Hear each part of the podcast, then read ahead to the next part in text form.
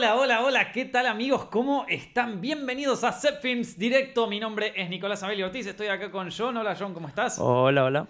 ¿Qué tal chicos? Espero que anden muy bien porque recién arranca la semana, es lunes por lo menos mientras estamos transmitiendo esto en directo a través de twitch.tv barra. Mucha gente me está preguntando cómo puedo ver estos directos en directo. Bueno, lo hacen a través de twitch.tv barra setfilms, los pueden ver ahí, donde nos quedamos un rato después con John hablando de cosas que no van en su versión de podcast, que pueden encontrar en YouTube, en Spotify, en iTunes, en SoundCloud. Así que nada, yo les aviso, vayan suscribiéndose ahí en Twitch, activen la campanita de Twitch, que creo que existe, ¿no? Sí, esperemos que exista. Sí, sí, ahí está. sí, sí, sí, existe, de hecho, eh, la campanita que les va a avisar cada vez que hacemos un nuevo live stream y muchas gracias a toda la gente que ya está suscripta por ahí. Y como les digo, es lunes, así que espero que estén bien, porque se viene toda una semana intensa, ¿eh? Martes, miércoles, jueves, viernes, así que si no arrancas la semana bien, no te preocupes, nosotros estamos acá para ayudarte un poco, mono. ¿Qué tenemos para hablar hoy? Primero que nada, les quiero agradecer mucho a todos los que ya vienen siendo fans de la historia del cine eh, por Set Films, el nuevo programa que hicimos, que lanzamos eh, a principios del mes pasado. Es un show que le fue súper bien y que la verdad no nos esperábamos ese éxito, así que gracias, ya casi 100.000 visitas en el primer capítulo y el siguiente sale este jueves. Así que... Eh, que va a hablar un poco sobre el nacimiento de Hollywood y cómo un par de gente que quería evadir impuestos, terminó creando un imperio del entretenimiento y del buen gusto. Mm. hay, una, eh, hay un montón de historias re interesantes sobre aquella época de Hollywood, porque en realidad era un momento donde todos estaban escapando básicamente de las garras de Edison, que estuvimos hablando un poco en el primer capítulo. Así que si lo quieren ver en YouTube, esperen hasta el jueves, y si no, ya está disponible en patreon.com barra donde también respondemos algunas preguntas en el directo de hoy, como las que llegaron, que son bastante las vamos a responder al final de este, de este video. En fin, chicos, uff. ¿Cuánto tiempo que pasó desde la última vez que hablamos de películas? Eh? ¿Cuánto tiempo que pasó? Porque tuvimos un entrevistado ahí jugando con Natalia la, la, vez pasada, que estuvo divertida esa entrevista, yo la pasé bien. Pero ahora volvemos a hablar un poco de cosas de cine, de entretenimiento, de boludeces así. Bueno, siempre hablamos de boludeces, pero eh, tratemos de hacer de cuenta de que no. eh, en fin, eh, salieron varios trailers desde la última semana que quería comentar, que un montón de gente me pidió que comentara. O sea, dale, dale, comentá este, comentá este otro. Tranqui, yo los voy a comentar en vivo, no se preocupen.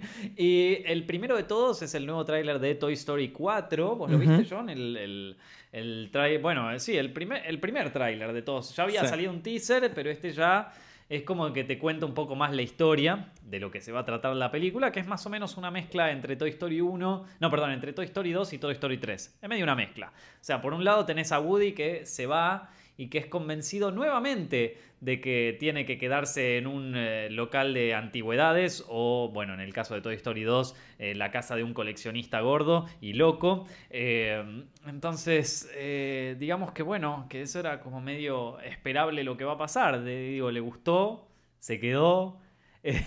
claro, pero tenía en esa película mm, como que si se quedaba nunca iba a jugar con niños, ¿no? Que era como su propósito. En cambio, en esta, en el trailer le dicen que, que sí, pues que tiene millones de niños que van al parque ese, porque es como un parque, ¿viste? Sí, sí, sí. Entonces, tiene ese, como que puede cumplir su propósito también y capaz de una manera mejor, ¿no? Que es lo que le venden. Pero Woody, otra vez vas a dejar a todos tus amigos en banda, por lo menos avisá esta vez. Avisá, che, chicos, bueno, esta vez me voy nada, los dejo acá. Digo, ya, ya, una vez te mandaste la cagada, los, tus amigos te tuvieron que ir a buscar, viste, eh, vos conoció al emperador Sor, se hizo el padre, eh, esto, el señor cara de papa tuvo que salvar a unos marcianos que poco menos que se hicieron sus hijos, eh, te, te, pusiste de novio con, va, te, hiciste amigo de esta, de, ¿cómo era que se llamaba? La, la vaquera, con Jessie, te hiciste amigo de Jessie, le cagaste un poco la infancia, así le hiciste acordar de sus amigos, que vuelva, que qué sé yo, te peleaste con el oloroso Pete y, y no aprendiste nada, negro. Por lo menos la próxima avisá, viste, ya que nos vamos a mandar toda esta aventura, una peli, otra película más, porque este loco se escapó. La otra vez por lo menos se había perdido.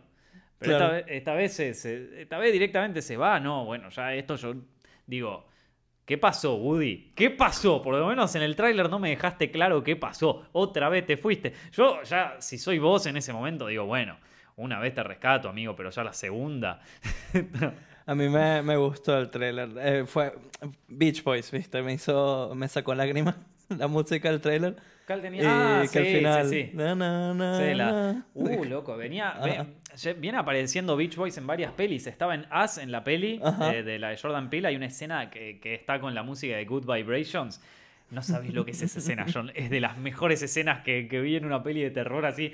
Eh, terror y comedia llevado al, al al máximo. Está increíble. Y también Good Vibrations. Ahí está. Te, te, repega. Sí, ¿no? Y me encanta también cómo se nota que la audiencia, porque obviamente la película sigue siendo para niños, ¿no? Como que sería una locura que no, pero se nota el crecimiento de la audiencia desde la primera película ahorita, que ahora hasta te muestran estos temas de que me encanta, de por qué un muñeco vive, o sea, porque qué, qué es lo que pasa, que vive, qué es el propósito de, jugar. Si un niño hmm. crea este juguete, existe el, muñeco. todos esos temas un poquito densos para los niños. Sí. Que están. Que quería hacer un tenedor y al final, sí, aparece un nuevo juguete que crea esta niña, que era, que era un una especie de tenedor para cubierto y como que el bicho ya no quiere ser más un juguete, que quiere volver a su propósito real.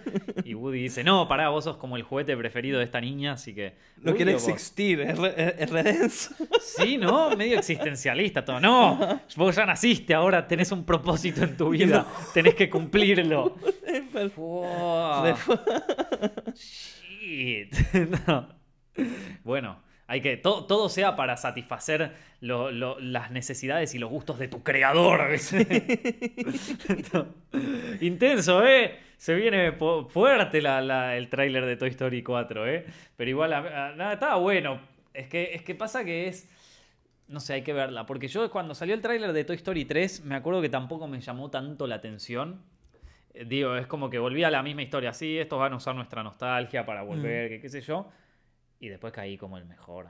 Como la parte del fuego. Yo creo que ya se puede spoilear esa parte. Sí, sí. Sí, ya se lloró, pero se lloró todo el, todo el cine. A mí la parte cuando hace como que sería el final, ¿no? Y se mm. supone que iba a ser el final. Sí. Que le entrega los juguetes a la niñita como que me reafectó. También me acordé, yo cuando era chiquito me encantaba jugar. cuando están jugando en la escena final. pues yo hacía mis películas también con mis juguetes y tal. Y me son mis juguetes también. Con las tortugas ninjas que, y el ah. Mickey que tenía y era todo un universo. Y eso fue como que, oh no. loco, pero qué, triste. Y dicen que esta tiene, la escena final de esta película dicen que es más triste. Oh, eso es por lo menos lo que dice el cast. Bueno, obviamente lo dicen para promocionarlo, ¿no? Pero, sí, bueno. pero les creo. Bueno, va a ser triste la peli, ¿eh? Va a ser, va, esperemos, qué sé yo. Después salió otro tráiler eh, que este ya salió hace bastante, pero no lo había visto. Eh, que es el tráiler de eh, la como una remake de Chucky, Child's ah, Play. Em, claro, es una remake de Chucky. Y la verdad que el tráiler no está tan bueno. Pero la peli de Chucky tampoco estaba tan buena en general. O sea, es una peli que pero una sátira, ¿no? O sea, era más, claro, sí. Eh, Child's Play, que es el nombre original de la, primera película de Chucky, es una peli de los 80 que era una especie de terror comedia, pero terror comedia en serio. La peli no se tomaba en serio a sí misma, o sea, realmente no se tomaba en serio a sí misma. Y entonces, bueno, después eso se desdobló en mil secuelas que pasaron desde lo absurdo hasta lo extraño, hasta lo serio, hasta lo gracioso. Es como que pasó por todos los lugares. Y este, y el tráiler este no sé, es como que no. Lo estoy viendo ahorita. No, no, es, ni muy atractivo, ni llama mucho la atención. Eh, agarró un poco de.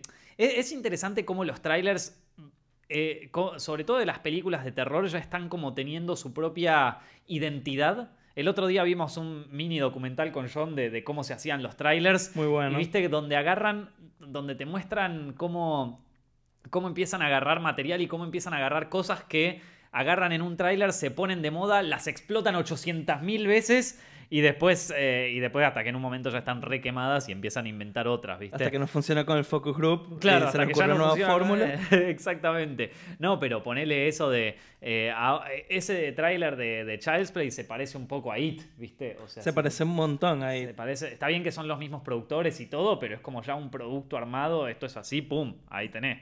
Pasa que sí, parece más una peli de miedo de Avengers, mira. No. Como que no se parece a lo que sería la... Obviamente no puede ser la misma cinematografía de la mm. original, pero en el estilo que está filmado, lo, lo, el, ¿viste? el traveling y eso, no se ve el, humor sátira rara que tiene el original. Falta eso. claro, parece más como una especie de, de, peli de Netflix, ¿viste? De, una, una cosa así, con los colores, todo, ¿viste? Todo saturado al palo. Sí, es raro.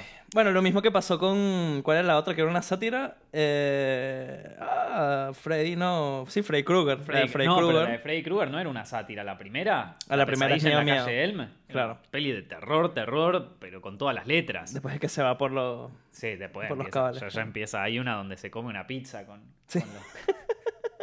Hay una que Freddy Krueger se come. En una pesadilla se come una, una pizza con la cara de sus víctimas. Muy buena. Eh, Hablando de trailers, Nico, ¿viste el trailer de Stranger Things? Sí, bueno, lo, quería, lo ah. quería comentar ahora. Está bien, nos adelantamos un tráiler, pero dale, lo, lo, menciono. El, el tráiler de, de, Stranger Things 3 lo vi, loco. Eh, y, y, este fue el que más querían que comente en directo. Pero dije, bueno, pará, tengo que esperarlo, tenemos jugando con Natalia ya. El tráiler de Stranger Things 3, loco. Que, eh, que, me tomó por sorpresa aparte, porque salió al mismo tiempo que el de Once Upon a Time in Hollywood. O sea, el tráiler de Stranger Things 3. A mí me parecía que la, primera me parece una temporada zarpada. Me gusta mucho Stranger Things. A mí me gustó realmente mucho la primera temporada. Me, me parece una, una, serie que se merece haber sido como lo más eh, grosso de Netflix de, de los últimos años. O sea, se merece todo lo que la pegó. Quizás ahora ya que está tan hypeada, la gente está harta, como basta, no quiero ver. Está como yo con la casa de papel cuando estaba de moda, ¿viste? Ahora ya como que se bajó un poco, pero ni bien te saquen una nueva temporada de la casa de papel. ¡Eh, loco, la casa de papel! Basta, basta, Stranger Things, déjame en paz, mono, déjame en paz. O sea, entiendo que ya el hype es tan extremo que se volvió insufrible en algún punto. ¿Tenés el Funko de, Stranger Things? No, no, no quiero más. no, basta. Pero, pero por otro lado, eh, tratando de dejar todo ese fenómeno social atrás y concentrándonos en el producto en sí, en la, en la serie en sí, eh, la verdad que la primera temporada de Stranger Things la rompe, la rompe eh, visualmente, estéticamente, narrativamente, buenísima. La segunda temporada, si bien acá a mis compañeros les gustó mucho, a mí no me gustó tanto. O sea, me parece... Bajo un cambio. Bajo un cambio, exactamente. Bajo, bajo un poquito un cambio. Se... es como que, claro, sobredimensionó las cosas que funcionaron en la primera temporada. Y si bien es algo que se ve en muchas películas, incluso algunos directores agarran esto con su propio estilo, ya lo hablamos cuando hablamos de, Vice, la, película de este director eh, protagonizada por, eh, por, ¿cómo es que se llama? Christian, Bale, ahí está, eh, por, por Christian Bale, que es como una sobredimensionamiento de The Big Short. Bueno, la segunda, la segunda temporada de Stranger Things es como una exacerbación de Stranger Things 1. Y entonces, y bueno, ahora salió el tráiler de la 3. ¿no? Y entonces, yo lo primero que noté, lo primero que dije como, o sea, lo primero que me descolocó totalmente... Creo que sé. Los, pibes ya están grandes. Eh, a mí me pasó lo mismo. los pibes, a ver, estaban en una. Los chicos, los niños de Stranger Things, pasaron de ser niños, pasaron de esa edad hermosa de que son niños y que qué sé yo, y la imaginación y todos felices, y. a ya este ya le cambió la voz. No, parece mayor que tú y que yo. Sí. Una cosa que es igual. Dustin ya parece. Dustin ya parece uno, de esos que, que, no me dejas entrar a la fiesta si ya tengo, ya tengo 18, papu. Eh, sí, Dustin ya parece que comparte dank memes ahí con, con los pibes, ¿viste? Otro parece. No, pero ya están en esa época medio deforme, ¿viste? Donde tenés, ¿viste? Entre medio de los 12 y los 14 años que te crece la nariz pero no te crece el cuerpo, que te crecen los brazos pero no te crecen las piernas. Es como esa, la edad de la deformidad, vamos a decir. Aparece Dustin así, yo digo, este ya no es del Dustin que yo quiero, este es un engendro horrible, un monstruo. Eh, y lo mismo pasa con todos los personajes. Ya esto, eh, eh, Eleven ya está en esa edad de Arya Stark, ¿viste? Donde todos están preguntando, ¿y cuándo es mayor de o sea, es como, están todos, eh, o sea, está todo mal ahora con los chicos, ya no quiero saber nada. Tipo, sáquenme estos bichos de encima, son, son más feos que el monstruo, boludo. Yo vi el monstruo y es como, el, monstruo es adorable al lado de estos niños, o sea, ya está, ya no son más chicos. pobre puerta. No, no, no, la puerta les pegó mal, ¿viste? O sea, después se acomodan las cosas, ¿viste? Es como Neville en Harry Potter 3, que decís que es este engendro, y después Harry Potter 7, hasta yo le doy a Neville, boludo. O sea, esto. Eh, Ron en, Harry Potter 3, que es un engendro diabólico horrible del demonio, y que después ya está todo fibroso, ya es como, eh, ya parece, ya parece un hooligan ahí de alguna, de alguna banda de Londres. Estos están, ahora están en el periodo aberración humana.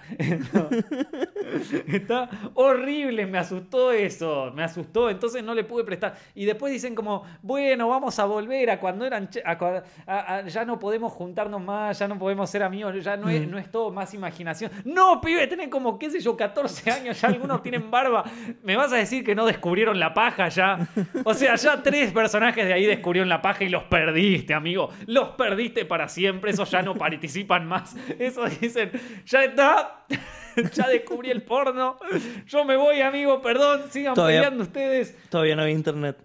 Pero había revistas. Claro, pero era más complicado. entre los cuatro se juntan, ¿sabes qué? Eh, entre cuatro, che, tenemos. Si Dustin va y va al, del, local de la revista y se pide una revista, yo se la doy. Me parece tipo es más grande que yo. Es que ya. ¿Cuántos años tienen? O, son. Entonces, nada, ya está. Ya, ya, no me puedo creer la historia de ah, la amistad, la cosa, porque ya está. Ya son pibes grandes eso, o sea, ya tienen que, ya está más cerca de American Pie que de, que de los Goonies, o sea, ya, Claro, tienen 16. Algunos de los actores ya tienen 18.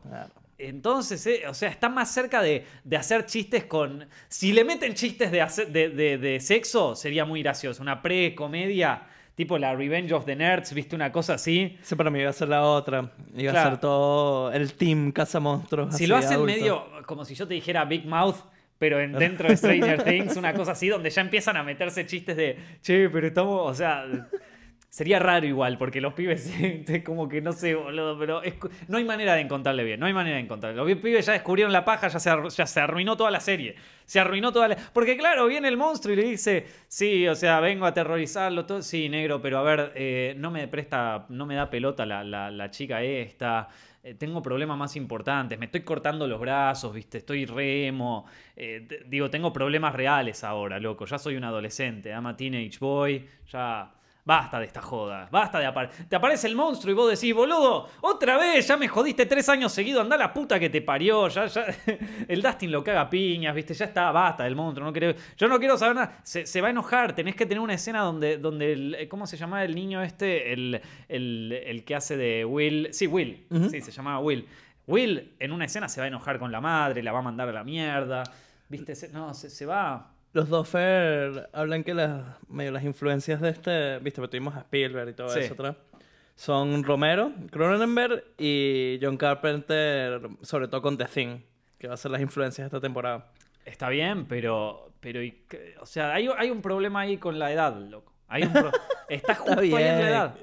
o son chicos o son adolescentes. Es que deben tener ahora 15, ¿no? Me imagino. acá algunos comentan que tienen 18 ya algunos. No. No, no, 15 los, los personajes. Ah, los personajes. Sí, Pero si tienen 15 y siguen haciendo, vistiéndose de los cazafantasmas y, y yendo a pelear con el monstruo, perdón. Creo que no, creo que no. Pero tienen una, un problemita acá. O sea, ya, ya está.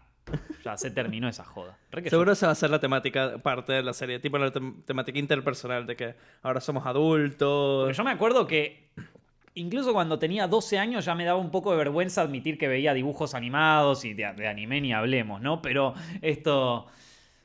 Pero ya a los 15, si te seguís disfrazando... Bueno, re que ya yo hacía también, iba a las convenciones de anime. No, está todo bien. Pero sos un turbio, loco. O sea, sos un chabón raro, igual que yo.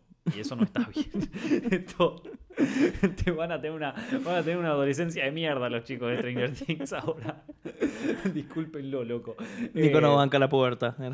no, no, pero la pubertad, loco, sí, es que ya tienen granos, ¿viste? Ya todo, y con maquillaje le podés arreglar eso. No, no, no sé, no sé qué va a pasar ahora. Eh, se, estaría como para que le metan medio humor, medio a lo Big Mouth, un poquito más bajo, un poquito más tranqui. No sé, loco, no sé. Pero ya van a ir por eso. Ya está, dos temporadas funcionaron bien. Ya si la tercera se va cualquiera y ya no es divertida, ya, ya está. Bueno, hicieron dos y, le salió todo bien. Ya está, yo ya estoy contento. con 15 años ya son profesionales de la paja. Y sí, y sí, obvio. Pero bueno, sí, sí vi el tráiler de Stranger Things y eso es lo que yo opino. Después ya no me acuerdo mucho más del tráiler, o sea, después de eso, después de ese primer susto, Después de ese primer susto me acuerdo que vi el monstruo y dije como, che, ¿cuál es el monstruo de esta serie? ¿La pubertad o este bicho horrible? ¿O será que ese bicho es como un sim? Bueno, no sé. Pero Digo, ya tienen pelos en las axilas eso. Y Leven ya tiene pelos en las axilas. Ya se tiene que depilar, man. Con ella se nota también que van a hacer una especie de carry de, de tipo que, viste, ahora ya, ya es parte de la sociedad. Eh, quiere ser linda, quiere tener novios. La, la pelirroja, que se me olvidó el nombre, de la segunda temporada se hace su amiguita. Pero seguro va a haber algo de eso de inseguridad oh, con poderes. Mmm, Carrie. Sí. pero Carrie era eh, una adolescente con 15 años, interpretada por. Eh, interpretada por eh, esta, ¿cómo era que se llamaba? La, chica esta, eh, que conocidísima. Sally, no, oh, fuck. Otra vez con el tema de los nombres, Nico, no, que está también en, Badlands, en Shelly Duval, no. ¿Se llamaba así? no, o Shelly Duval, eso, no sé, ya tengo tanto nombre, loco. con suerte me acuerdo el nombre de mi familia y ya es bueno, pero pero eh, la cuestión es que era una actriz que ya era grande, que parecía chiquita, tipo sí. Sí, Spacek. Sí, sí, Spacek, ahí está. ¿Y quién es Shelly Duval, loco? ¿Por qué me apareció eso? es, una actriz. Ah, bien. Ah, la de Shining, claro. ah, ahí está, bueno. Había, había una relación Stephen King. porque si no, ya tipo, bueno, Igual con Stephen King puedes conectar todos los actores. El, el Alzheimer pegó antes de tiempo. No, no, loco. Bueno. Sí, sí, sí, el, universo de Stephen King, perdón, me lo perdí. Es como cuando decís eh, Black Widow y te la confundiste con, con esta, con la, la, de. Eh, bueno, eh, Scarlet Witch, ahí está. Bueno. Entonces, Sissy Spacek ya tenía 19, 20 cuando hizo de, Carrie y, parecía una niña. Es, medio como actriz niña, ¿viste? que, que, ya pasa por adolescente. Está, está en un momento donde no sabes qué es. Y lo mismo el resto. Eh, está en un periodo Arya, Stark, ¿viste? Que no sabes para dónde va a tirar. o sea, vos la ves a Arya cuando era chiquitita y la ves ahora y es otra persona. Sí. Eh, entonces, nada, no, no, sabes para dónde va a tirar esto. Entonces, qué sé yo, no sé. Eh, me genera un poco de preocupación. Eh, sobre, bueno, qué sé yo, capaz que lo encaran bien, pero aparte esos pibes van creciendo a medida que van grabando. Tipo, llegan un día de rodaje, hola, ¿cómo estás? Soy Will. Al día siguiente, bueno, chicos, sí, ¿cuándo tiramos plano? Debe ser un estrés horrible eso. Ay, chabón. Más cómo lo manejaron. Qué feo. Bueno, en It dicen que tuvieron que cambiarle las voces de nuevo. O sea, que tuvieron que doblarle las voces a los actores porque les cambiaron en, durante el rodaje. Qué fuerte. Ajá. Que para It 2 tienen que, ahí tienen un tema con los actores que tuvieron que redoblarlos. No, no, no, una historia, ¿eh?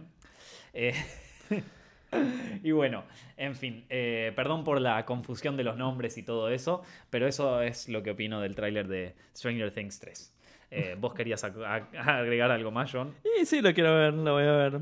Se ve yo había dicho, no me acuerdo si lo he dicho en ese Tomados, pero yo lo que quiero ver era mi temporada con ellos adultos, cazando monstruos y que sea toda una especie de cosa así mitológica. Hmm. A lo Blade, así mezclada con cosas. Y seguro se hace la cuarta temporada. y la última. años después vuelven eh. ellos mayores. Claro, a cazar monstruos. A, cazar al bicho que estuvo 27 años esperándolo. sí, boludo. Que se convierte en una especie de Army of, eh, Army of Darkness. Oh, tipo, así. ¿Por qué no te contratan a vos como guionista en Hollywood? Vos tienes las ideas que más la pegan.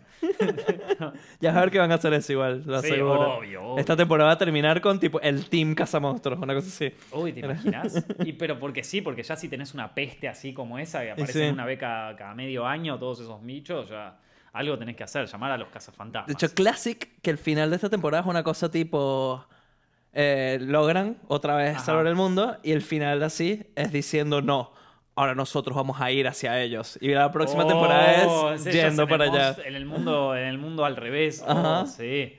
Eso sí. Ya se fue a la chota ahí, pero ya se fue a la mierda. ya Ve la primera temporada, es otra cosa. Sí. O sea, ya estás viendo otra serie directamente. Tiene el mismo nombre, pero es otra serie.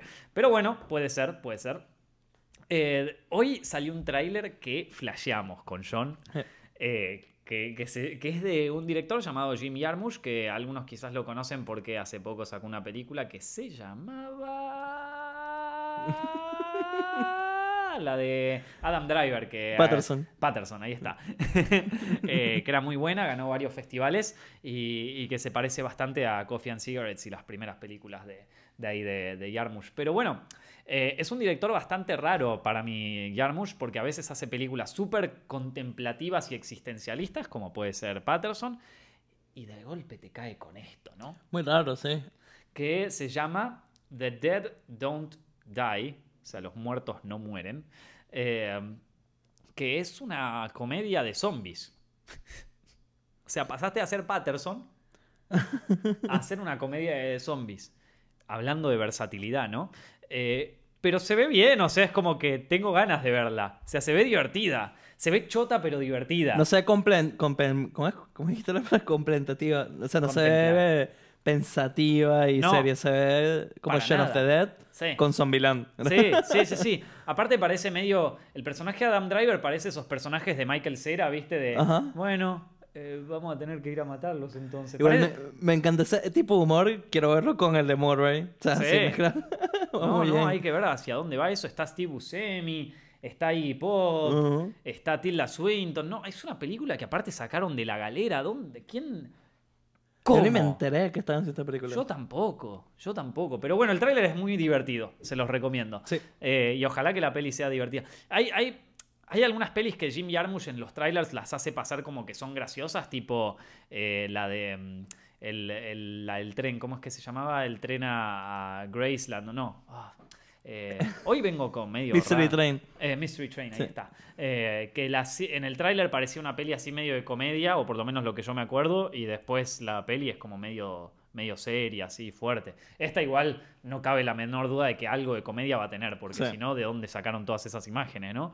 Eh, el chabón grabó un poco de escenas solo para el tráiler y después vamos a la película y es una depresión. No, ¿te imaginas? o capaz que es lo que ven los personajes en la tele y después es otra peli. es otra peli, ¿viste? No. Eh, no sé. Eh, no, sé qué pensar todavía. Ojalá que salga. El tráiler se ve muy divertido y ojalá que salga pronto. Em, y el otro tráiler que salió, del que más me pidieron todos que hable, como siempre suele pasar, el de Once Upon a Time in Hollywood, la nueva película de Quentin Tarantino, de que ya acá la comentamos, pero como si... ¡Puah, loco! Cosa que sale de esta película, cosa que nos piden que comentemos. Bueno, y acá estamos. ¿Vos viste el tráiler de, esa? Eh, está bueno el tráiler, ¿eh? Es el menos el tráiler menos tarantinesco de todos, la verdad. Tanto en su fotografía, como en su imagen, como en su, como en su violencia, ¿no? O sea, solo hay una escena donde se ve bien, bien la violencia. El resto parece más una peli de Paul Thomas Anderson o una peli de... de mm, sí, una peli más bien de Paul Thomas Anderson parecería. Eh, más realista, más como eh, con los pies sobre la tierra. Cosa que puede estar muy bueno, ¿no? O sea, eh, o capaz que, bueno, que, que, la violencia en esta película no es el foco principal, entonces ya nos lo va presentando desde el tráiler, pero de todas maneras, a mí me gustó mucho, me pareció muy copado ese tráiler. Em, esto, me, gustó ese, ese personaje que interpreta a Bruce Lee, eh, que no sé si será Bruce Lee, pero si no es Bruce Lee, es como un homenaje a Bruce Lee, porque Bruce Lee es de la misma época, es el mismo actor, misma historia, se parecen, es igual. No sé cómo será el tema de derechos ahí, si pueden usar su imagen o qué sé yo, pero em, es Bruce Lee, ya fue, ¿no? Eh, y, y, después, ¿qué más tiene esa...? No, bueno, en cuanto a imagen, música, todo... Es una, va a ser una peli de Tarantino. Y sí, digo. Va a ser exactamente todo lo que queríamos muchos, una peli de Tarantino eh, en, los años 70, con Brad Pitt, con Leonardo DiCaprio. O sea, es el sueño mojado de cualquier fan de Tarantino, loco. Claro, y, de cine, puedes hasta cierta manera sacar sobre de cine. la industria del cine, sobre Charles Manson. Aparece un toque Charles Manson ahí, ¿no? Sí, sí, sí, sí. Y Sí, es el sueño mojado de un fan de Tarantino, la verdad. ¿Cuándo sale la película? Cuando sale en junio o julio en Estados Unidos y creo que acá sale más para agosto, septiembre me parece. Once Upon a Time in Hollywood, loco. Sí, sí señor, tengo ganas de ver de esa película. Tengo ganas de verla. Y, ah, y hablando del tráiler, uy, les voy a contar una historia. Les voy a contar una pequeña historia que muchos dirán que esto es mentira, pero tengo fotos que corroboran de esta, de esta verdad. Yo ya le conté esta historia a John, ya la saben, eh, la conté ni bien volví que tiene que ver con Once Upon a Time in Hollywood y que tiene que ver con la, los flasheros, justamente de lo que hablábamos el otro día con Juan Paradiso, de esto de trabajar en Hollywood y que flash y las películas y esto. Bueno, escúchate lo que me pasó una vez que viajé a Los Ángeles, la única vez que viajé a Los Ángeles. ¿La única o no? Bueno, una vez que viajé a Los Ángeles pasó esto. Y no es joda, no es mentira, pasó en serio. Yo estoy, ustedes saben que a mí me gusta viajar ligero a los cuando hago un viaje o algo así. No me gusta llevarme muchas valijas. Si me puedo llevar todo en una de esas valijitas chiquitas, para mí ya logré mi objetivo. Entonces estaba con una valija muy chiquita llegando al aeropuerto de Los Ángeles. Llego y eh, la, aplicación de Uber pensó que me habían robado el celular porque de repente estaba en otro país, entonces decidió cancelarse. Entonces no podía viajar en Uber. Me fijo a ver qué onda. A mí me gusta viajar en transporte público, entonces en otros países para ver un poco cómo es y toda la historia, pero resulta que Los Ángeles tiene el peor transporte público del planeta, entonces digamos que no era muy claro cómo ir o cómo llegar y si había un bus que me llevaba me, dejaba en la otra punta y no iba a llegar nunca. Entonces, bueno, ya fue, me tomo un taxi, ¿viste? El taxi más caro que pagué en mi vida. Eh, me lo tomé desde el aeropuerto de Los Ángeles hasta donde estaba mi hotel, que mi hotel quedaba cerca de, claro, cerca del Hollywood Boulevard, ¿viste? O sea, de, la, del coso del, no, sí, bueno, de la, de la vereda de las estrellas, ¿viste? Y el tipo me va llevando, que qué sé yo, y se ve que había entendido mal lo que le había dicho porque estábamos yendo a una avenida, pero él me estaba llevando a otra, que gracias a Dios quedaba más o menos cerca de, del hotel donde yo estaba. Así que le dije, mira, mono, está todo bien, déjame acá, yo sigo caminando. Em, porque ya, no sé, estaría a ponerle a cuatro o cinco cuadras ahí del hotel. Bueno, salgo del taxi, aprovecho ya que estoy, bueno, voy a dar un, voy a caminar por acá por, por la zona y después llego. Total, tenía la valijita, no me molestaba nada caminar con eso. Fui caminando, vi un par de cosas, eh, vi un, centro comercial que había por ahí y vi, eh, en, llegando al, al, Camino de las Estrellas, veo que están preparando como un set de filmación. Digo, no están preparando el estudio de filmación, sino que están preparando como... La apuesta. Eh, la exactamente, la apuesta para, para una filmación. Y por un lado me llamó la atención porque dije que fiesta. Eh, o sea, estoy en Los Ángeles y están filmando que, tipo el sueño del pibe. Y dije, bueno, ya fue, me voy a mandar a ver qué onda.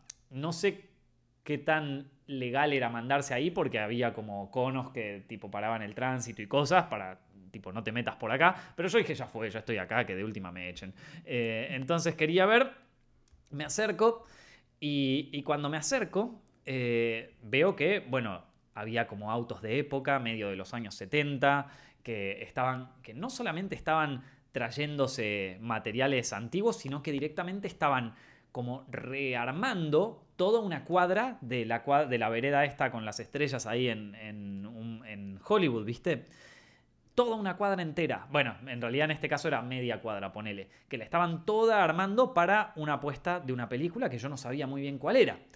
En todo esto, eh, yo caigo con la, con, la valija esta, vengo ahí y ahí en un camión esto, chicos, ni bien salgo del aeropuerto de Los Ángeles, ¿eh? O sea, salí de, hace, dos minutos llegué.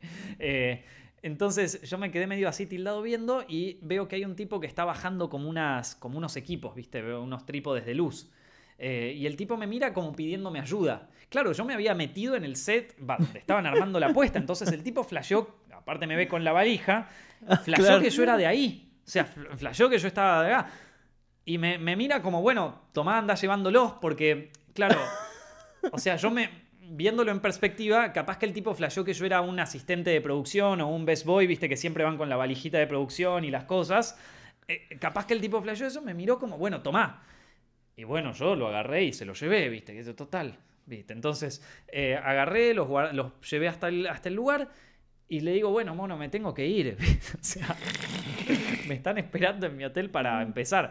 Eh, que me está, o sea, yo estaba yendo a, cubrir una, eh, una cosa en la Comic Con que pasaba en San Diego, pero tenía que ir a Los Ángeles primero, justamente para que me expliquen cómo era la historia, todo eso.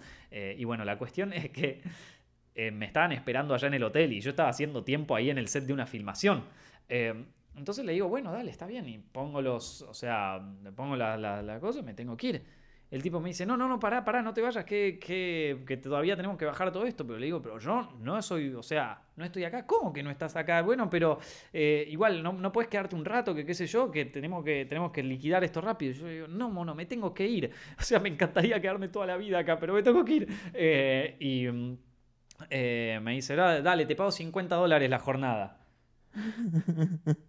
Mmm, 50 dólares, ¿eh? No, pero tenía otro compromiso más importante que ahora me arrepiento. Ah, sí, eh, qué sabes, No, no, no. Y le dije, mira, loco, te, agradezco. Eh, esto es una fiesta haber podido ver cómo preparan un set.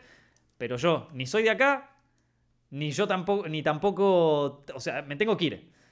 No sabía qué película era la que estaban armando. No tenía idea. Para mí era una peli de época que estaban filmando porque allá en Hollywood se filma todos los días, en todos los lados, en todo cosas. llego al hotel. Ya se había hecho medio tarde. Llego al hotel. Me cuentan un poco lo que tengo que hacer de la cobertura. Lo anoto, lo llevo bien. Me voy a la computadora, termino todo. Me compro un chip para el celular para tener señal. O sea, cierro todo eso, ya se hizo de noche. Como algo afuera, llego al hotel, me tiro a la cama, miro, entro al Twitter un rato que en ese momento tenía Twitter, ya no lo tengo instalado más. Ahí, peleando con la adicción al celular. Eh, chequeo el Twitter un rato y entre la gente que sigo aparece uno que postea fotos diciendo, están filmando Once Upon a Time in Hollywood, acá en Hollywood Boulevard, en tal, en tal dirección. No. Y yo agarro, miro la foto, che, esto... Miro mis historias de Instagram, miro el tweet, miro mis historias de Instagram y... ¡La concha de tu madre! O sea, estaba, estaba ¿qué? O sea, y obviamente al día siguiente fui corriendo para allá y ya estaba todo cerrado, ya no se podía hacer nada. Se ve que estaban como preparando la apuesta para ese día, o sea, para el día siguiente estar filmando. Y yo estuve ahí como un asistente de, uno de los, de, uno de los grips que llevaba los cosos durante un día. Eh, y no me quedé por 50 dólares y me fui a hacer mis cosas y eh, me perdí un poco del rodaje de, de Once Upon a Time in Hollywood. ¿Quién te dice si le hubiese dicho que sí ese loco? Eh? ¿Qué hubiese pasado? Capaz que no pasaba nada, capaz que lo ayudaba a mover unos cosas y después me sacaba cagando. Pero andás a ver, loco, andás a ver que igual, digo, no estaba ningún actor, no está, es como el pre-armado de una apuesta, o sea, no, no, estaban filmando nada realmente, no había, no había, que estaban filmando, no hubiese visto a nadie, no hubiese visto a ningún actor, capaz veía algún asistente de producción, pero eso sería lo máximo que vería ese día, así que tampoco es que me perdí de todo, pero un flash, y después hay un plano en, en el tráiler de Once Upon a Time in Hollywood donde pasan por, por, la avenida esta y se ve el Pussycat Theater y los lugares que yo lo vi, boludo. O sea, yo lo vi. Y si no me creen esta historia, loco, eh, vayan a mi Instagram, instagram.com barra Nico Amelio Ortiz, busquen en las historias una que es la de Los Ángeles y van a ver que estoy caminando y que digo, uh, mira, acá están filmando algo y está ese coso. Y está ese. Bueno, un universo paralelo es otra historia. Qué ¿Mm? loco, Qué loco. O sea, no, no, no. O sea, la, eh, un flash.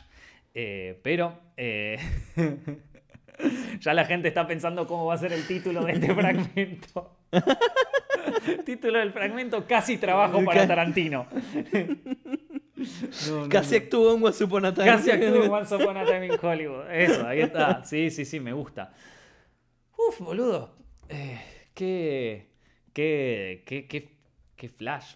Pero lo loco fue verlo ahí en el plano de la, de la peli. O sea, en el plano de la peli, digo, estuve ahí hace unos meses. Yo me hubiese muerto, lo si me pasaba eso. O sea, que, que yo no hubiese ayudado, pero porque no se me da miedo, viste, como me había metido ahí. Hmm. Y después me hubiese querido matar. No, es que no, es que no me podía meter, claramente. No, podía estar ahí. pero... además que tipo ni siquiera puedes trabajar legalmente allá. Entonces era como que. Me imagino que. Te imaginas, nos metes en un quilombo mayor después. No creo que se meta en un quilombo mayor. Yo creo que el tipo estaba medio apurado y le digo, le doy 50 mangos a este boludo y que me ayude a mover cables. Digo, no, no. No creo. Te metías la demanda igual. Sí, puede ser, pero me parece como que él el, tipo debe haber flasheado que yo era un best boy de ahí, o sea, que era como un chaboncito así que, venía, o sea, como un asistente de. Em, porque venía con la valijita, con el coso, debe haber pensado tiene, tiene los props ahí o alguna boludez. Eh, pero qué flash, ¿eh? qué, cosas que pasan por la vida, ¿eh? Y eso fue completamente pura coincidencia, ¿eh? Si, el taxi me dejaba bien en el, en el hotel, eso no pasaba nunca. Pero bueno, son esas cosas que te preguntás qué hubiese pasado si, ¿no? No me hubiese pasado nada. O sea, le, lo ayudaba con el tipo, me daba 50 dólares a tu casa, amigo. Ya está, se terminó tu joda. Volvé, pelotudo. Eh, así que nada. Ah, bueno, eh, la vez que casi me encuentro a DiCaprio y a Brad Pitt. Mm, mm. Bueno, eh, pero ahora temas más importantes. Mm, salió una serie que, me pidieron que comentara que, que bueno, dale, la voy a comentar. Eh, no, porque la vi y, la verdad que es una serie que te la podés terminar bastante rápido, así que en ese sentido fue bastante fácil de consumir, que se llama Love, Death and Robots. Ah, la viste. La vi. Eh, es una serie que está de Netflix, que mucha gente me la recomendó y me pidió que opinara sobre ella. Es una serie de como de cortometrajes, de 10 minutos más o menos, eh, todos muy distintos, pero cuya, cuyo hilo similar, cuyo, o sea, cuya, cuyo tema principal es un poco la tecnología y la ciencia ficción, y por otro lado, la, que están todos hechos en distintos estilos de animación. Em, esto, eh, a ver, ¿vos la viste, John? No, no la he visto. Ok, em, no voy a spoilear nada, no voy a, no, no voy a meterme tanto en tema de spoilers, pero, a ver, ¿qué opiné de la, de, la serie esta, Love, Death and Robots? Eh, en cuanto a animación y en cuanto a técnicas y en cuanto a lo que respecta a lo visual y lo sonoro, esa serie es una bomba. Está increíble, pero increíble. O sea, cada plano, cada cosa es una obra, una obra de arte. Está impresionante. Ahora, las historias. Mala. Eh, justo me hizo acordar, eh, en un momento eh, nosotros con Monty, viste, y con Pablito nos juntábamos a, hacer, a hacer cortos, a desarrollar guiones para cortos. Y en, ese, y en ese momento estábamos haciendo cortos de terror y qué sé yo. Y me acuerdo lo estrictos que éramos en cuanto a la historia. Si la historia no nos llamaba la atención, no, no, no, pero le dábamos con un palo.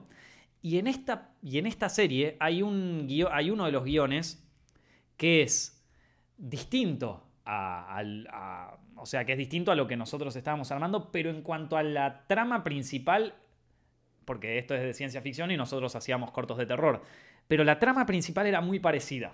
O sea, e, el principio, el final y coso. Y nosotros lo sacamos porque dijimos, este final es súper esperable, la gente se lo va a recontra esperar. Este, o sea, este personaje, esto, esto, lo otro esto no funciona. O sea, no es que no funciona, pero ya esto ya se ha visto, ¿viste? Entonces, em, y, cuando yo vi la serie dije, todos estos cortos yo, si me los presentaran el guion y no viera lo espectacular que es la animación y todos, todos estos cortos yo los, los rechazaría. No está bueno el guion, no es una buena historia la, que cuentan. Eh, a ver, ¿quién sos vos, Nico, para rechazar o admitir un guion? No sos un pelotudo que la mayoría de las cosas que hiciste son una mierda. Me encantan esos comentarios siempre tan alentadores. Pero bueno, esto. Eh, pero lo, digo en general, me sorprendió porque la calidad artística que tiene la serie supera, pero radicalmente a, la calidad narrativa. Las historias no son, no están buenas, o sea, no, no son historias atrapantes, no, no. O sea, es mucha como es, mucho eye candy, ¿viste? Ahí es mucho... Eh, nada, es, visualmente es impresionante, pero narrativamente la historia es como que... ninguno, ninguno me llamó la atención que dije, che, este... Hay uno que hace Fincher. Que, dirige Fincher. Está dirigido por él. No estoy seguro cuál será. Eh, pero no me gustó ninguno. Fuck. no, no, no. A ver, lo bueno que tiene la serie es que duran 10 minutos, entonces te los pones uno atrás del eh. otro y ya en dos minutos ya te terminaste todo. Pero, eh, pero igual, no sé, man. No, no, no me como, como cortometrajes en sí no, no me terminaron de gustar. Eh, está, digo, tratemos de ser, porque claro, entiendo que muchos comentarios me digan, pero Nico, si te gustaron visualmente, ¿qué importa la historia? Sí, bueno, eh, visualmente estaban buenísimos, pero capaz que en otro guion con otra historia hubiese sido mejor. No lo sé, eh, pero no está, no, no, no, me terminaron de cerrar los guiones. De todas maneras, les recomiendo que la vean, más allá de eso, porque primero, ayuda un poco a ver qué, qué, o sea, qué puede hacer destacar a un guion y qué cosas no. Digo, el segundo capítulo, por ejemplo, no hay historia. En el segundo capítulo no hay historia. Es sobre unos robots que van y que van encontrando cosas de la civilización humana y van preguntándose, che, ¿qué es esto? ¿Qué es esto? Y entre medio se encuentran con un gato y después al final del guion, hacia el final de la historia, perdón por el spoiler, está lleno de gatos el lugar.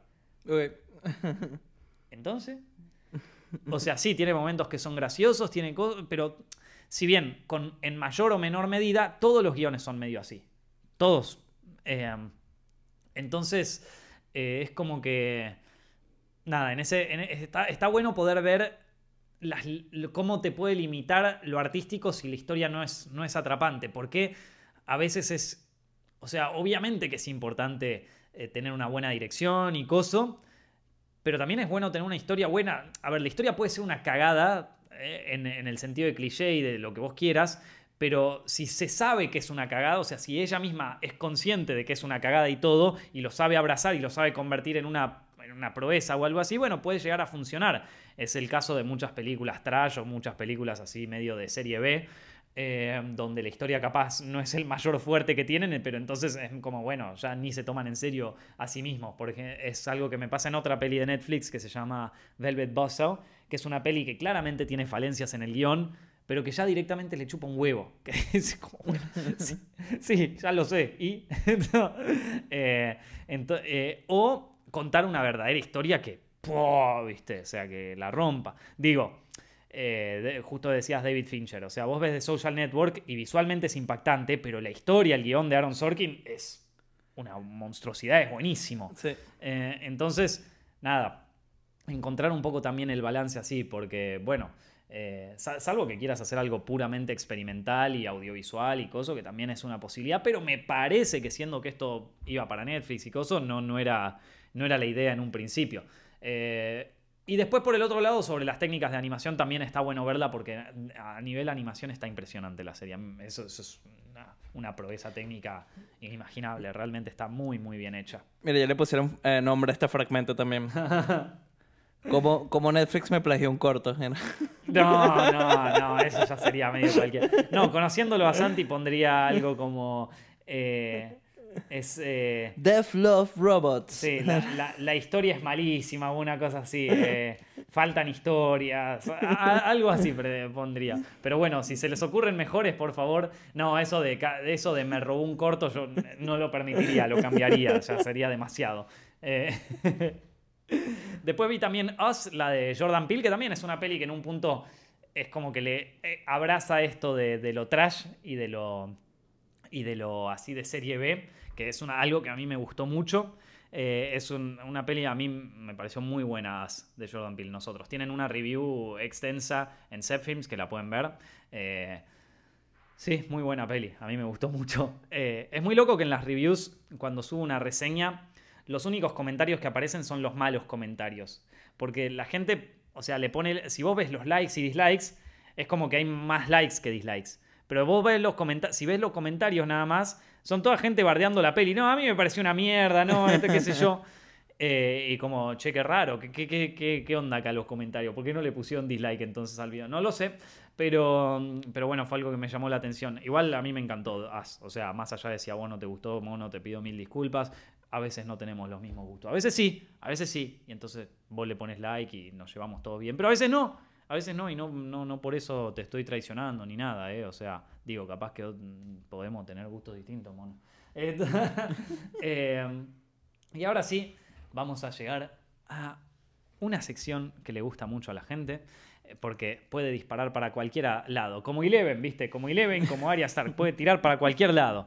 Eh, que son las preguntas de Patreon. Si ustedes tienen algunas preguntas que quieren que respondamos en directo, pueden hacérnoslas en patreon.com barra Llegaron varias preguntas, así que estamos tratando de contestar todas en nuestro debido tiempo. Eh, y estas preguntas Hoy tenemos tres que aparecen acá.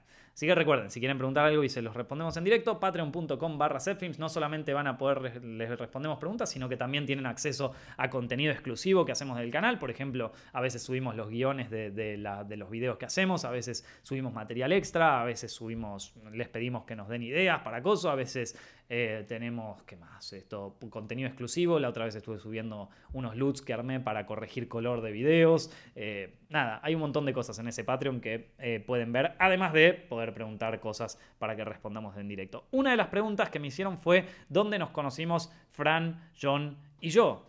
es una pregunta bastante copada. Esto, sí, está buena. A ver, a Fran yo lo conozco desde que somos chicos y si bien él siguió una carrera más eh, académica, lo de las letras y eso. Eh, siempre nos mantuvimos en contacto con buena onda. Eh, en un momento yo le pregunté si tenía ganas de hacer guiones para Films y él me dijo que sí. Y estuvimos haciendo durante varios, durante bastante tiempo guiones así. Esa es como una historia bastante fácil. con John... La universidad. Con John nos conocimos en la facultad. y John antes era director de fotografía más que nada. Sí. Eh, sí, bueno, en teoría todavía lo soy. Teoría, pero sí, sí, editor. Pero más que nada se dedicaba a hacer dirección de fotografía. Eh, y yo una vez lo había llamado a John para que nos hiciera cámara en una peli, eh, pero se nos bajó el presupuesto, se fue toda la mierda. y, también estaba en Venezuela en ese momento. También estabas en Venezuela en ese momento. Y claro, cuando te fuiste a Venezuela, yo lo llamé a Tommy Cortés, que era otro. Y Tommy Cortés me dijo, y sí, dale. Y tipo dos, dos, semanas después me dijo, che, tengo que hacer un final, así que mejor no. Este, eh, Qué distinta ¿no? la vida de universidad los eh, y nos conocimos ahí en la universidad y después durante mucho tiempo no, no nos vimos en nada. No, después no, habrá sido como dos años después. También porque tú estabas dirección, yo estaba con foto. Sí. Y, de hecho creo que nunca tuvimos. Eh, sí, en dirección. ¿En dirección? Sí, en dirección estuvimos, compartimos clase. Y. Y después, después hablamos, después en el, en el de arranco con Set Films, que fue un montón también igual. Pero no me acuerdo cuándo fue que nos juntamos y te había dicho, che, estoy haciendo esto. esto fue en 2015. 2015 vos empezaste a editar videos para acá, para boludo, hace demasiado tiempo. Ya pasaron cuatro años, man. O sea, yo me acuerdo ir a tu casa, eso me acuerdo perfecto. Y que me mostraste tal. Este, mm, y dije, ah, mira. Y me acuerdo que me dijiste como que, bueno, el transiciones fue en el 10. Y yo tipo, uh, voy a tener que aprender a usar Final 10. ¿Viste? Usar Final 7. Este, y después me enamoré de Final 10. Sí, tiene, es una relación así medio de amor y odio. lo amo, lo amo programa. Pero... Sí, no, no me acuerdo exactamente cuándo. Yo me, lo que sí me acuerdo es que llegó un momento en Films donde ya no daba abasto con la edición. O sea, como que ya no llegaba a editar todos los videos a tiempo y no podía. Y entonces necesitaba como hacerlo con otra persona más. Eh, y, em, pero no me acuerdo por qué había pensado en vos, tipo, o, cuándo fue. Porque ahora sí, en verdad, ahora que lo pienso, porque yo tampoco tenía ni reel de edición. tenía lo de foto. O capaz si editaba, capaz había editado algún corto de la universidad y que ahorita no me acuerdo. Pero no me acuerdo de dónde que surge la jo. Porque después. Ah, por la red, puede ser también. Algo, algo, algo hemos trabajado. Yo no. no... Ah, porque lo que era ¿La hoguera vino? Sí, no, no, la hoguera vino después. Vino después, claro. Directo, eh, John y Nico en silencio pensando. Sí, sí, sí. ¿Cuándo mm". fue esto? Eh, no me acuerdo, no me acuerdo. Pero en algún momento habrá salido, che. No sé.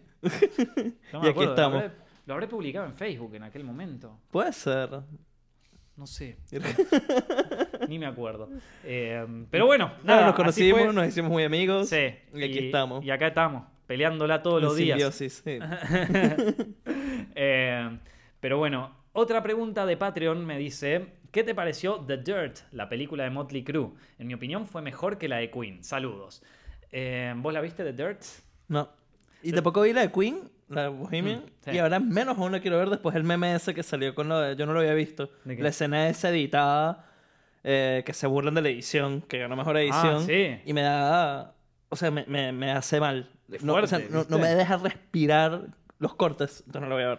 Es fuerte, sí, sí, sí, no, es, terrible. Más si te lo ponen ahí en la cara, tipo, prestale atención a la edición. y, no para, no para los cortes, pareciera a propósito. Mm. Ah. Bueno, yo no, va, a ver, vamos de entrada. No vi la película de Motley Crue, The Dirt, todavía. Sin embargo, el tráiler a mí me pareció interesante, como que me dieron ganas de verla. Em, a diferencia de la peli de Queen, esta película me parece que se quiso diferenciar mostrándote que es una peli cruda. O sea, donde vas a ver situaciones de... Eh, de sobredosis de droga, de sexo, de quilombo, bueno, de un poco lo que eran las bandas de rock en aquella época, porque incluso Queen que en la película lo hacen ver a, todos como que sí, éramos todos ingleses re lindos y re buenos. era, era una banda bastante turbia, digo, las fiestas de Freddie Mercury que hacía eran conocidas porque, porque eran jugadas. Y digo, cualquier banda en esa época, o sea, si hay algo que marca la década de los 70 y de los 60 y de los 80, es el exceso, los excesos, o sea, todo se iba a la mierda, todo se iba a la mierda en todo sentido. Eh, si vos lees algunas cosas de aquella época, tanto en el cine como en las bandas y cosas, decís, mierda, la gente acá estaba del orto. Y Motley Crue es una banda que, si bien, a ver, no es una banda que trascendió tanto tampoco. O sea, no es, un, no, es una banda que yo te digo como, sí, Girls, Girls, Girls, es Starway to Heaven, ¿viste? O sea, claro es una banda que estaba hecha para cagarse de risa, una típica banda de glam rock que si vos escuchás un tema de Motley Crue, quizás lo confundís con uno de The Scorpions o con uno de Poison. O sea, perdona a los fans de Motley Crue. O sea, a mí también me cago de risa con sus temas, me encantan. Es una banda muy divertida. Pero ese es una banda de glam rock, no es, una, no es, tipo Michael Jackson, no es tipo eh, Queen. O sea, es Motley Crue, papá. Es Motley Crue que la escuchás así, te, encanta, pero es eso, ¿viste? Eh, lo cual de algún modo viene bien para mostrar todo este exceso y quilombo, porque yo no sé si podés hacer una peli sobre Led Zeppelin mostrando lo hijos de puta que eran los tipos. Porque hay historias ahí sobre Led Zeppelin que vos decís, estos tipos eran unos forros. O sea, border psicópatas, ¿entendés? O sea, de, de, historias, de cosas que lees y de cosas así que decís, mierda, che. ¿Y estos tipos hicieron Stairway to Heaven? A la mierda, estos estaban jodidos, ¿eh? Esto, eh, y entonces digamos que bueno, la, peli se plantea bien en, en ese sentido. Desde el tráiler, te repito, no vi la película, ahora me dieron ganas de verla, o sea, me, estoy manejando con ganas de verla, pero si yo tengo que ver una película como la de Queen, donde me, vos me vanaglorias una banda mostrándome solo su lado positivo, que está bien, o sea, eh, nadie niega el talento que tenía, digo, eh, si, no lo niegan si no lo niegan las ventas, mucho menos lo niegan los fanáticos. O sea, Queen es una banda de la reputísima madre, pero pero si me vas a contar la historia de la vida de los personajes, y ahí o vas a tener que tapar muchos muertos o me vas a tener que mostrar bastante jodas. Eh, y no, en la, peli no lo hicieron, está bien, vos me podés decir, bueno, pero porque eligieron hacer esto. Bueno, sí, está bien. Eh, pero eso, eso, hizo que la peli no fuera tan interesante en definitiva. porque no hay héroes ni tampoco hay ni tampoco hay tragedia, ni hay nada. Yo siempre doy ahí el ejemplo de, Boogie Nights, porque cuando hablaba de, Bohemian Rhapsody, porque va, medio en tono con el héroe trágico, ¿viste? El héroe que, este Freddie Mercury, que tuvo, eh, un, que tenía un talento impresionante, indescriptible, y que de golpe tiene un problema de inseguridad tan grande, o sea, tan grande con él mismo y con su propia personalidad de no saber muy bien quién es, que hasta se cambia el nombre, se, convierte en otra persona, se, eh, en el único lugar donde destaca es en el escenario, porque en su vida real es súper tímido y todo lo, lo, tapa con fiestas y con joda. Y, que al final termina siendo presa de su propia, de su, de, su propia inseguridad. O sea, el tipo termina siempre hacia adentro, o sea, e, encerrado, se muere de una enfermedad venérea. Es como que eh, nada, e, es, un muy buen héroe trágico el personaje de Freddie Mercury. Eh, y eso no se muestra en la película. Eso obviamente no se muestra en la película, porque claro, si vos lo mostrás como un héroe trágico, también estás mostrando todas las, todas las cosas turbias que le pasaron. Eh, y no, lo querían hacer porque la peli está como supervisada, poco menos que por Brian May, y Brian May no creo que quisiera que, que tuviera esa, e, esa manera de verlo. Pero si estamos pensando en el drama en sí, es mucho más interesante la historia trágica de este personaje. Ahora, en Motley Crue, por lo que se ve en el tráiler, tenés un grupo de, de, loquitos que, ya se mandaban cagadas de que eran chicos. Ahora, encima de que se siguen mandando esas cagadas, ahora tienen millones de dólares y fama mundial. ¿Qué podría salir mal? Bueno, o sea, me parece que si lo encaran por ese lado podría ser divertido. No vi la peli todavía, la voy a ver, la, prometo que para la semana que viene la veo. Pero esta, me, parece por lo menos me parece más entusiasmante la premisa que lo que terminó siendo Bohemian Rhapsody, que es una banda que a mí me gusta mucho más. Queen me parece una banda mil veces mejor que Motley Crue, pero, pero en cuanto a la historia que... Y es más, me parece que tiene una historia mucho más apasionante que la de Motley Crue. Pero, pero bueno, lo que se decidió llevar a la cinematografía, bueno, no, no, no parece que no lo comparto. Ahora, eh, es muy loco como todas las, como las películas, em, o sea, se empieza a crear como esta especie de, universo cinematográfico de, las bandas. Porque también sale dentro de poco una peli de Elton John, ¿viste? Ah, ¿en serio? Sí, sí. Eh, entonces, eh, yo había visto un tweet, creo que era de Alex de la Iglesia, que decía como, bueno, eh, las bandas, con las bandas, a, veces los tweets de Alex de la iglesia son medio como, medio proféticos, así, medio de, es el fin del mundo, ¿viste? como cosa.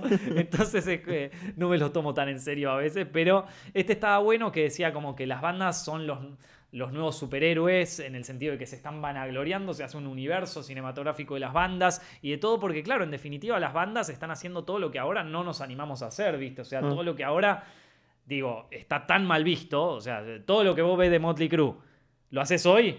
Derecho al calabozo, mi amigo. Pero no podés decir que no es divertido. O sea, vos lo ves, te cagás de risa. O sea, que, que es el sueño adolescente estar completamente escabio, hecho mierda, eh, cagarte a trompadas todos los días, tomar merca desde el culo de una prostituta y encima ganar millones de, de, dólares haciendo eso. O sea, es el sueño de cualquier adolescente idiota. Y lo va a seguir siendo, por más de que vos le digas, no, eso está mal, por más de que cosas, lo va a seguir siendo.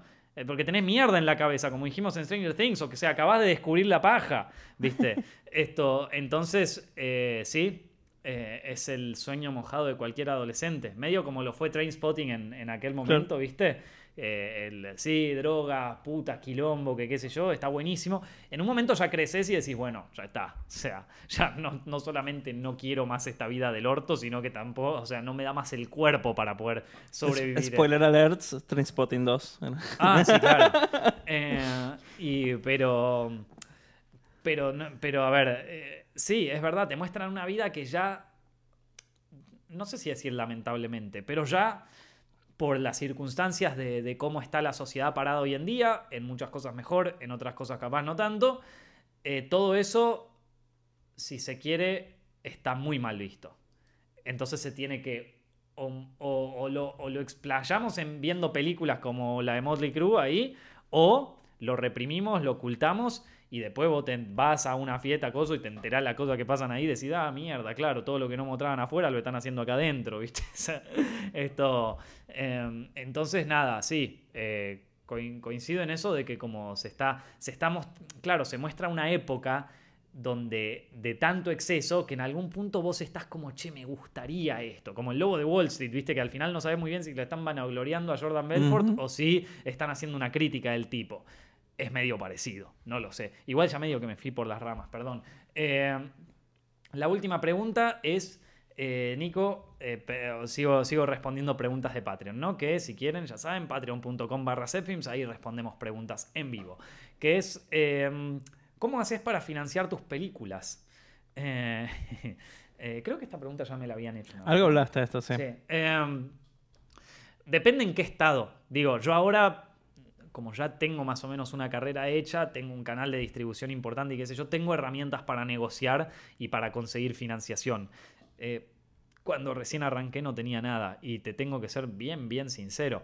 Eh, eh, cuando hicimos el bosque de los sometidos fue, nos juntamos con cuatro amigos, los cuatro nos pusimos a trabajar y pusimos toda la guita que ahorramos en esos trabajos en hacer la película. Es más, yo me acuerdo un día que que mi viejo se fue a apostarle a los caballos y que volvió re No apostarle en plan tipo adicto a las apuestas, se había ido a cagar, porque mis primos son fanáticos de los caballos, iban siempre y un día fue mi viejo, los acompañó y había apostado a uno y había ganado un montón de guita en ese momento apostándole al caballo. Y digo, y me dice, toma, te, te, conseguí guita para la película. ¿Cómo? Apostando a los caballos.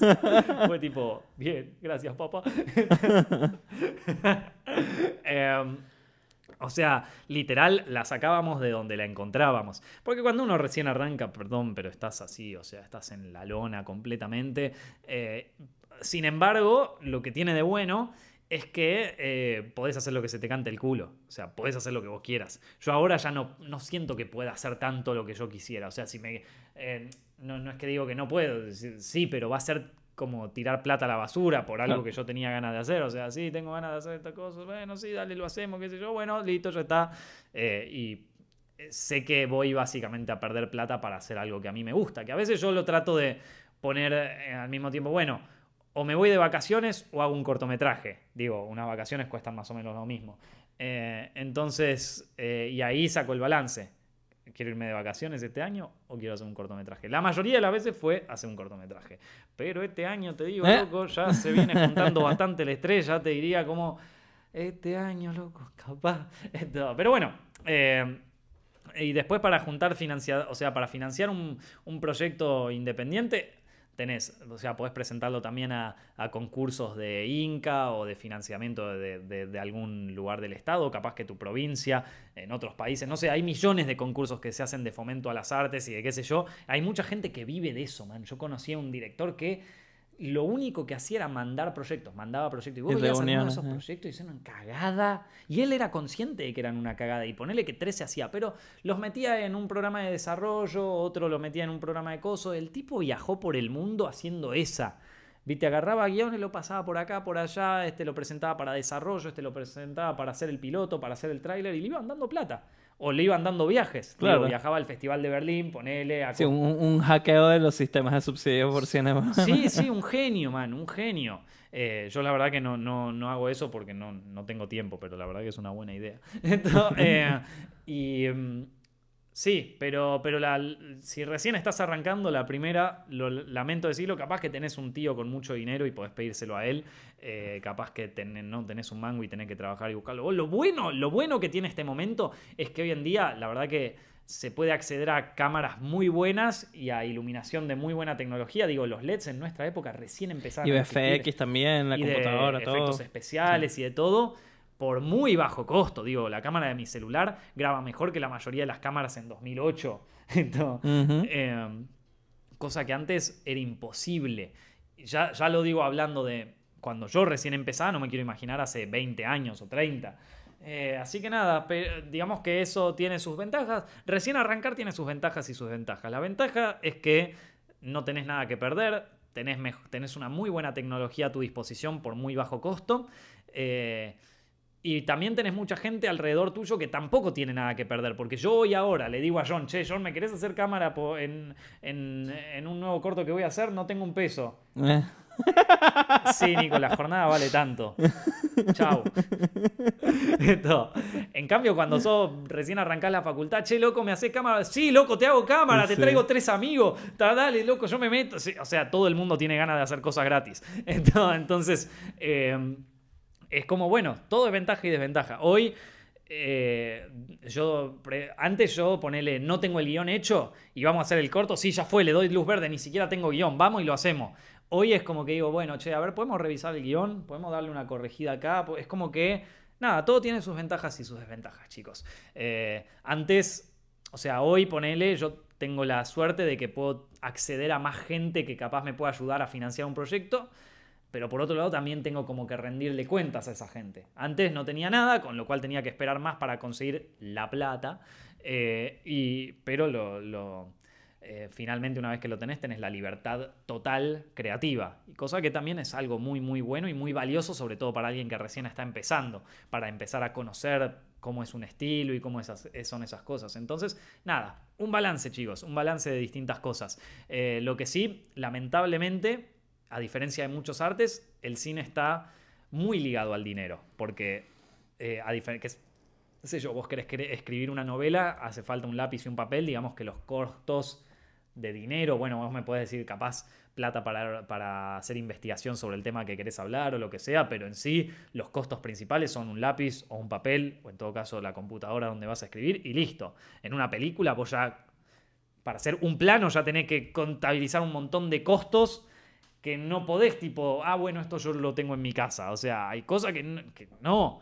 Entonces, eh, lamentablemente, el, cine está muy ligado al, dinero. Cada vez menos, porque cada vez es como más accesible algunas cosas, pero de una cámara cuesta plata y aunque te la den prestada, ese costo existe y es real.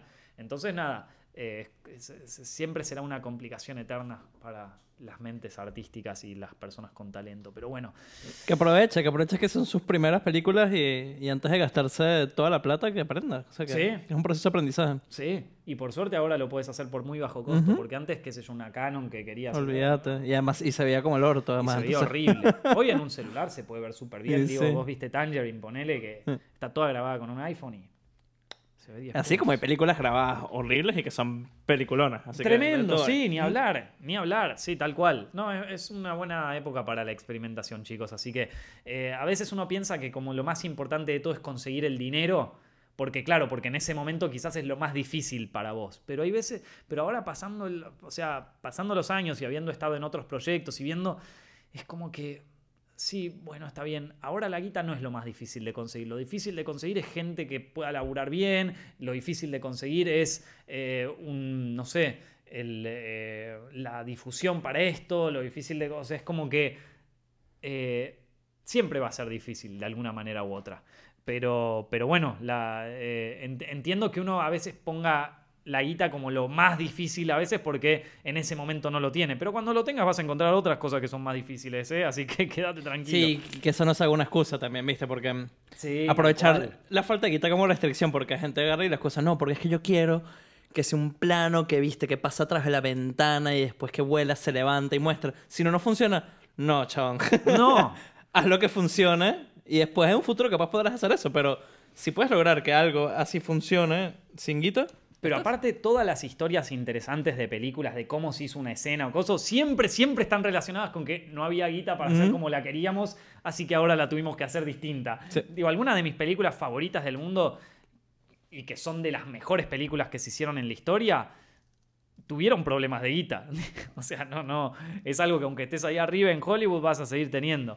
Eh, Recomendaba una película de Von Trier, que es más como un documental. Eh, se llama Las Cinco Instrucciones, que me medio ah. habla de eso. Es como que mandan a hacer un corto cinco veces con tipo sin guita. Claro. En el medio de la nada, cosas así, sin diálogos. Mira. Está muy bueno. Y bueno, ahí está. Así que nada, aprovechen, diviértanse. Es un momento muy lindo, el momento donde vas a encarar un nuevo proyecto. Eh, disfrútenlo, que capaz que no hay cosas tan lindas en la vida como ese primer entusiasmo y esas primeras ganas. Así que bueno chicos, espero que hayan disfrutado de este directo. Nos vamos a quedar acá un rato hablando con John en Twitch, pero aquellos que lo están viendo en iTunes, en Spotify, en, YouTube, en todo eso, muchísimas gracias por ver el directo. Mi nombre es Nicolás Amelio Ortiz, estamos acá con John Noel y nos estamos viendo la semana que viene.